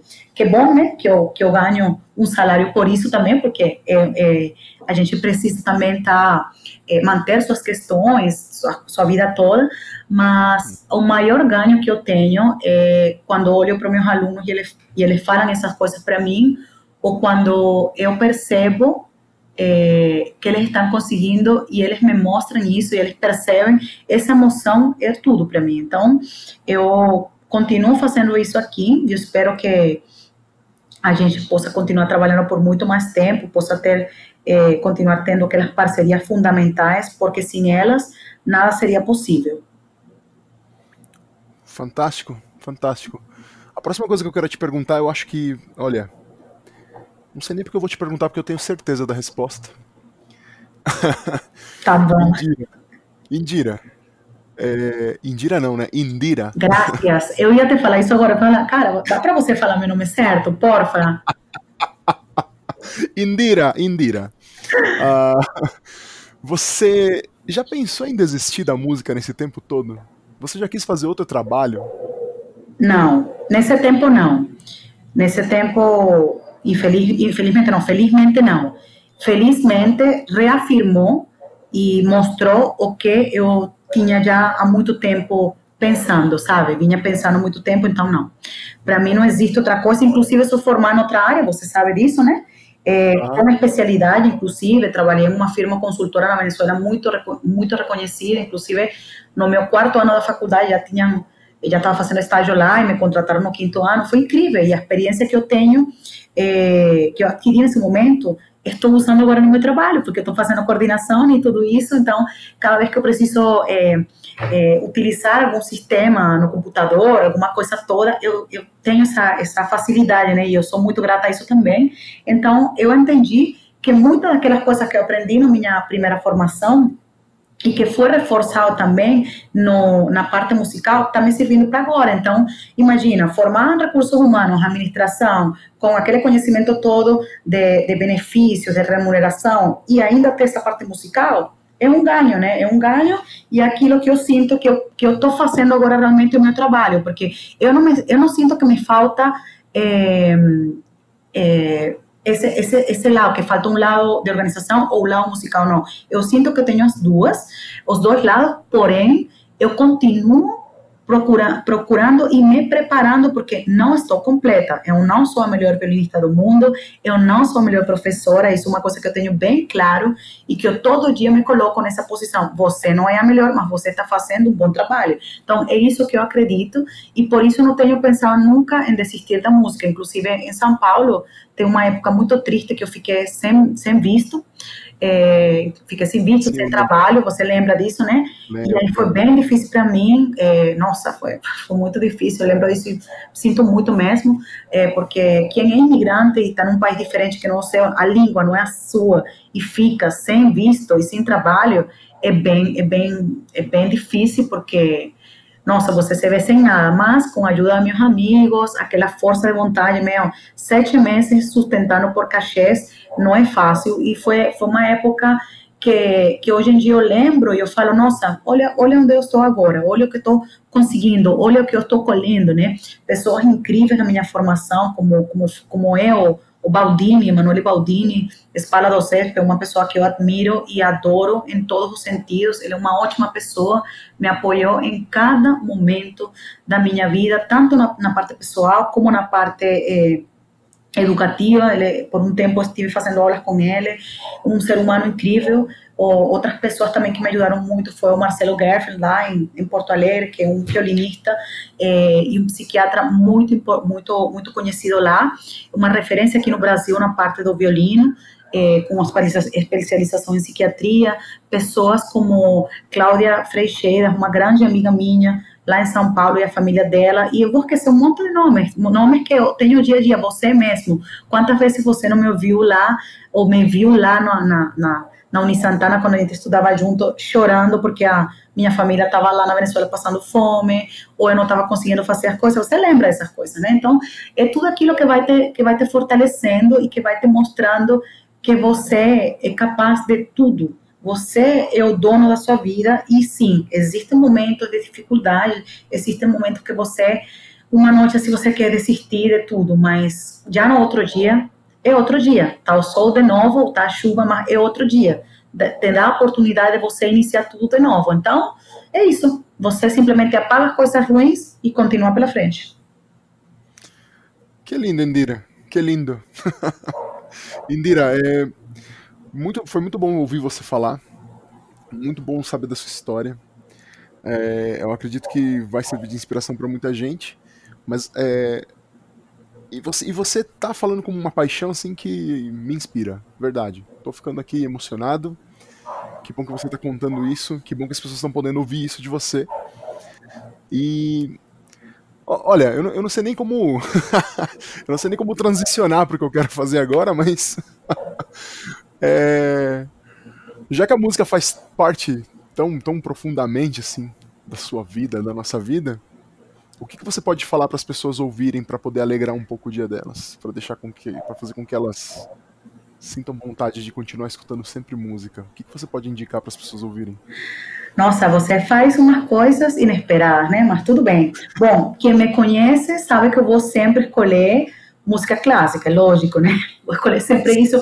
Porém, desde que eu cheguei aqui no Brasil, eu procurei, eu tive grandes amigos que me mostraram eh, as grandes personalidades da música brasileira. Então, antes de indicar eh, aquelas, aqueles gostos que eu tenho na parte erudita, eu indicaria ouvir aquilo, aquelas músicas de antes, Caetano Veloso, eh, Tom Jobim, Milton Nascimento, é tudo que realmente as pessoas ficam, ficam estranhadas comigo, porque eu falo, nossa, conheço a música Baby de Caetano Veloso, ou conheço Beatriz, é, então, sabe, tipo, esse tipo de coisas que os jovens hoje em dia não escutam, e eu não estou falando jovens porque eu seja velha, não, não é isso, pessoal, não sou, mas, tipo, é, eles realmente esqueceram aquela parte. E, e, hoje em dia não estou criticando a música atual, mas eu acho que aquelas coisas de antes, é, elas têm um sentido maior para nossas vidas e nos mostram outras coisas. A parte da música é incrível, né? aquela construção harmônica. Então, eu sempre indicaria eh, essa, essa, esses, esses essas personalidades como Caetano, Chico Buarque, Mônica Salmazo, é tudo que eu ouço, na verdade é isso que eu ouço mesmo. E na parte da música clássica, bom, é, acabei de falar agora do Baldini, né, tipo, ele tem várias coisas, vários CDs para disponíveis na Spotify e nas outras redes todas, é, outra, outras pessoas que eu gosto muito, muito de ouvir, é, o violinista, o violoncelista Victor Uzur, também tem várias coisas para você ouvir, quem, quem gosta muito desse instrumento. E, bom, obviamente, eu não vou deixar de falar do El Sistema. É, existem muitos, muitos vídeos no YouTube que mostram tanto a regência, para quem quer se preparar nisso, e orquestas de todos os níveis tocando, tipo Mambo, tipo um, Primera de Mahler, eh, participando do Festival Beethoven, criancinhas de 12, 13 anos, que podem servir para outras pessoas que estão nessa faixa etária de inspiração e de motivação, que eles possam confirmar que estão aí, ó, uma criancinha de 12 anos tocando o cello fantasticamente bem, uma abertura super difícil. Então, eu acho que estou deixando aqui um recadinho, né, para cada faixa etária do que eles, possam, do que eles podem ouvir e podem aproveitar também. Não sei se respondi essa pergunta. Nossa, está perfeito, perfeito, Indira, perfeito, Indira. Magnífico. Agora, Indira, é, é agora o momento o momento da lojinha, o momento em que você se vende, o momento em que você conta para as pessoas aí quais são seus contatos, o que, que você pode oferecer para elas, onde elas te encontram. 3, 2, 1, é com você, Indira. Ok. Bom, é, eu estou no, nas redes sociais, no Facebook, estou como Indira com Y, Indira Gabriela Fleitas Villajoel. Se vocês colocarem Indira Gabriela, sou a única, ok? É, aí quando eu cheguei no estado de Mato Grosso, só para fazer uma brincadeirinha, tipo, a Polícia Federal falou para mim, ah, você é a quarta venezuelana no estado. Eu falei, ah, tá bom, obrigada. Quando eu cheguei aqui, três anos e meio atrás, né? Agora a coisa tem mudado e tem muitas mais pessoas da Venezuela, então, incluindo a minha família, estou bem contente por isso. É, estou também no Instagram como Indira Vila Joel, com dois L's e dois R's. Um, depois, é, podem procurar lá no Facebook e aparecem também as redes sociais lá. Um, meu e-mail de contato é indira, com Y, underline, fleitas, com L, é, underline V, arroba hotmail.com.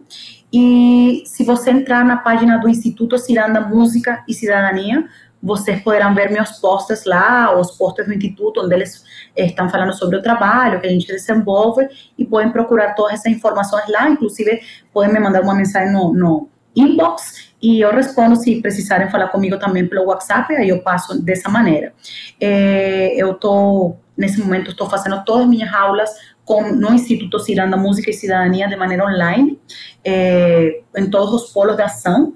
É, são quase 200 alunos, tenho muito orgulho disso, estou bem contente, é muito trabalho, mas é, a gente está tá, tá, tá indo, está tipo colocando tudo para que funcione muito bem normalmente eu não eu não dou aula individual no privado, é, mas nesse tempo da pandemia tem várias pessoas que têm me procurado para fazer e inclusive eu vou começar agora nesse próximo mês a atender alguns alunos de maneira individual, seja por aqui pelo, pelo pela parte online, né, ou algum encontro uma vez no mês e depois manter pela, pela parte da, do computador ou do telefone. Essa é uma coisa que eu não fazia ano passado, porque, como eu disse, eu viajava muito todo dia, então não, não tinha aquele, aquela, aquele tempo que eu podia dedicar para um aluno presencial. Mas agora, talvez eu possa fazer isso final de semana ou, ou em algum horário depois do meu serviço, que é o que eu sempre é, tento me organizar melhor para isso.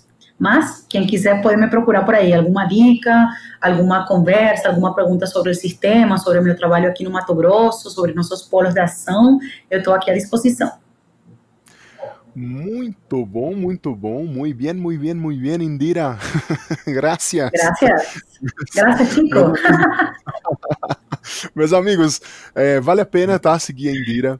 É, ela é um amor de pessoa, como vocês estão vendo aí, ela é apaixonada porque ela faz, e ela é um amor de pessoa, ela é incrível, ela é demais. É, estar com ela é muito bom, é sempre energia lá em cima, Indira tá sempre aqui, ó, e ela fala num volume sempre assim, ó, energético, ela tem um sotaque maravilhoso, vocês, vocês vão adorar é, conhecer a Indira pelas redes sociais, vocês vão adorar ver o trabalho dela, é, sigam ela lá, é, mandem mensagem para ela, mandem e-mail e aproveitem que ela está dando aulas online, uma grande professora, apesar dela falar que ela não é a melhor do mundo, mas ela é muito boa, muito boa sim. É uma pessoa que sabe muito do que está fazendo e que ama muito o que está fazendo, que é o mais importante. Agora, Indira, é, esse momento aqui é o final. Vamos para o fim. Já estamos. Nossa, já estamos, é, estamos na coda. Vamos para o fim. É. E eu queria fazer uma pergunta para você, que é a pergunta que eu faço para todos os convidados. É o momento Antônio Abujanra. Antônio Abujanra, incrível ator, dramaturgo e entrevistador. Ele sempre entrevistava as pessoas no seu programa que se chamava Provocações, perguntando o que é a vida para essas pessoas, o que é a vida. E tá bem claro que a vida para você, Indira, é a música. A vida para você é ensinar. Essa é a sua vida. Mas eu vou inverter essa pergunta, tá? Indira, conta para os ouvintes o que, que é a música para você. É a minha paixão. Já te respondi, né?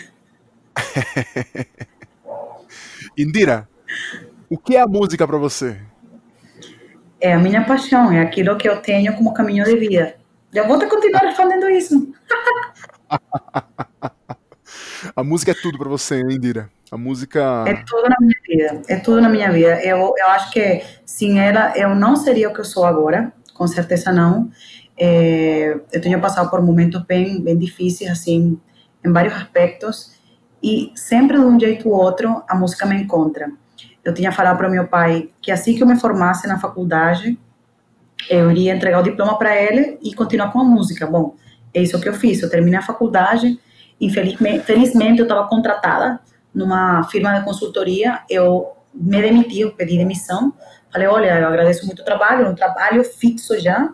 Nossa, você é formada e, e já com trabalho fixo, bem difícil. Naquela época na Venezuela era complicado até, 2010 por aí, 2009. E eu falei, não, tá tudo bem, eu já me formei eu tenho, eu tenho certeza que eu gosto muito disso aqui, mas não vai ser. E fui e me inscrevi para participar numa orquestra semi-profissional e comecei a dar aula de violino. Um mês depois, ganhei uma bolsa para os Estados Unidos e fui embora. E um mês depois de estar nos Estados Unidos, o diretor da escola de música da, da Palm Beach Atlantic University me ofereceu uma bolsa semi, é, quase integral, acho que era 90%, é, para estudar lá. Então, eu acho que isso foi, isso, foi o início assim, da, das, das provas, né, daquelas coisas, daquelas oportunidades que a música, quando realmente ela é para você e quando você realmente é para ela, ela te procura, ela te procura, por, por, muito que você saia do caminho, por muito que você encontre outros caminhos alternativos, sempre a música vai te encontrar. Que nem foi o caso aqui do Brasil. Eu voltei aos Estados Unidos para Venezuela, estando lá, um amigo me chama, Indira, tem um festival aqui. Falei, e ele falou, ah, já passou o processo de inscrição, não, você não vai poder conseguir bolsa. Eu falei, tudo bem, eu tenho um dinheiro aqui, eu salvo o dinheiro, tudo bem, eu vou lá e faço um festival. Aí, eh, que era o Festival de Poços de Caldas. E aí eu, eu falei com o maestro e tal, ele me disse, bom, já passou o período de bolsa. Eu falei, não, tudo bem, mas eu queria saber se existia a possibilidade de, quando chegar lá, fazer a inscrição para participar e eu pago o festival. Ele falou, ah, tudo bem. Aí ele me disse depois, mas você tem um vídeo? Eu falei, ah, tenho um vídeo. Imagino que era para ele colocar e dividir os naipes, toda aquela coisa, né? Aí ele me escreveu depois, 10 minutos depois, falando: Não, você tem bolsa integral, pode vir, seja bem-vindo e tal, só compra passagem mesmo. Então, olha, olha como que funciona o caminho, né? E aí, quando eu decidi vir para esse festival, é, conheci pessoas incríveis, que são meus amigos até hoje, né? Que sem eles eu não, não teria aprendido todas aquelas músicas de Caetano e todas aquelas coisas. É, amigos que eu guardarei para a vida inteira. É, então, é, aí, chegando assim nesse festival, eles me mostraram toda aquela realidade do Brasil eu simplesmente voltei para minha casa e falei para meus pais, eu estou indo embora para o Brasil. Um mês depois, eu já estava morando aqui. Então, olha como que é a vida, olha como que a música tem sido comigo. Então, eu não tenho outra coisa para fazer, eu não tenho outra coisa para falar. O que eu me sinto realmente feliz é porque eu consegui, com minha formação é, da faculdade e com toda aquela formação da, da parte musical, eu estou fazendo um, um, trabalho incrível.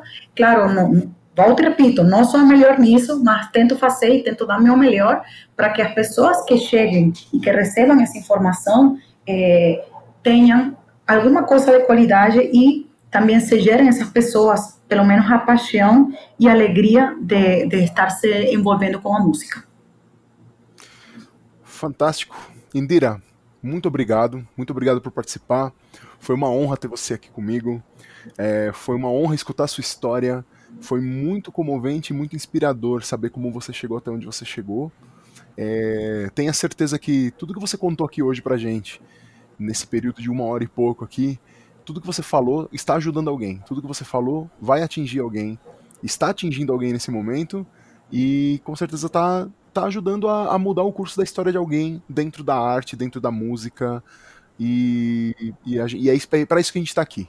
Somos professores, somos educadores dessa arte além de ser né, performadores, né, performers da arte, mas acima de tudo a gente quer que as pessoas continuem fazendo isso. Você deixou muito claro que essa é a sua missão e espero que essa mensagem atinja o maior número de pessoas possível com esse podcast aqui que a gente está produzindo. Antes da gente ir embora, você quer deixar um último recado para as pessoas, Indira? Bom, o meu recado é que a gente precisa, principalmente nesse momento de pandemia, reavaliar quais são as nossas prioridades como pessoas, reavaliar a nossa posição em relação ao outro, principalmente desenvolvendo a empatia. E para aquelas pessoas é, que se encontram nesse caminho musical e que às vezes se perguntam se está naquela parte, naquele momento certo, é, se permitam ter um tempo para descobrir, não, não se afastem desse caminho sem ter a certeza ou sem ter realmente pensado e avaliado tudo aquilo que você está fazendo. Ah, você não consegue fazer determinada coisa? Então, se pergunte, o que, é que eu estou fazendo para conseguir isso? E nesse momento você vai ter a resposta. Pode ser uma resposta que te faça refletir e reorganizar a sua vida, ou pode ser uma resposta que realmente reafirme que você não está no caminho certo. Mas a maioria das vezes as pessoas sempre terminam voltando. Então, para o caminho musical. Então, não desistam, ok? Sempre há um caminho, sempre há uma solução para tudo. E esse é o meu recado. Muito bem, muito obrigado, Indira. Muitas graças, Indira. Muitas graças por participar. De nada, Ulises. De nada. De, que feliz. De... Muitíssimas graças. Mi gente, mis amigos. Não, não, vou mudar o idioma aqui. Meus amigos, minhas amigas. Esse foi mais um episódio de O que os músicos fazem. Estamos falando aqui, falamos, né? Conversamos com Indira Villa Roel diretamente de Mato Grosso. é, muito obrigado, Indira. Muito obrigado a todos vocês que ficaram até esse momento. Vocês são as pessoas mais importantes desse podcast. Não se esqueçam disso. Você é importante. Você é a pessoa que faz com que esse podcast exista, certo? Não esqueçam de me seguir lá nas redes sociais. Me sigam lá no Instagram. Me sigam lá no Facebook. Sigam também o Estúdio Labituca. É, se inscrevam no canal do Estúdio Labituca lá no YouTube. Sigam o Estúdio Labituca lá no Instagram também também. E é isso, meus amigos, minhas amigas, meus queridos, minhas queridas. É muito bom estar com vocês. Eu adoro falar sobre música, principalmente com os meus amigos que vêm aqui conversar comigo. E é isso. Como sempre digo, bebam bastante água para ficarem bem hidratados, estudem música, estudem arte, respeitem o artista local, valorizem o seu amigo, sua amiga, o seu parente e aquelas pessoas do bairro, da sua cidade que fazem arte, consumam a arte deles, comprem deles, vá aos shows deles, divulguem eles na internet, não custa nada. E é isso, meus amiguinhos. Um beijo para todos e tchau. Este programa foi gravado no estúdio Labituca. Produção, edição e direção Pedro Zaluba e Mauro Malatesta. Pauta Ulisses Cárdenas. Façam música, não façam guerra.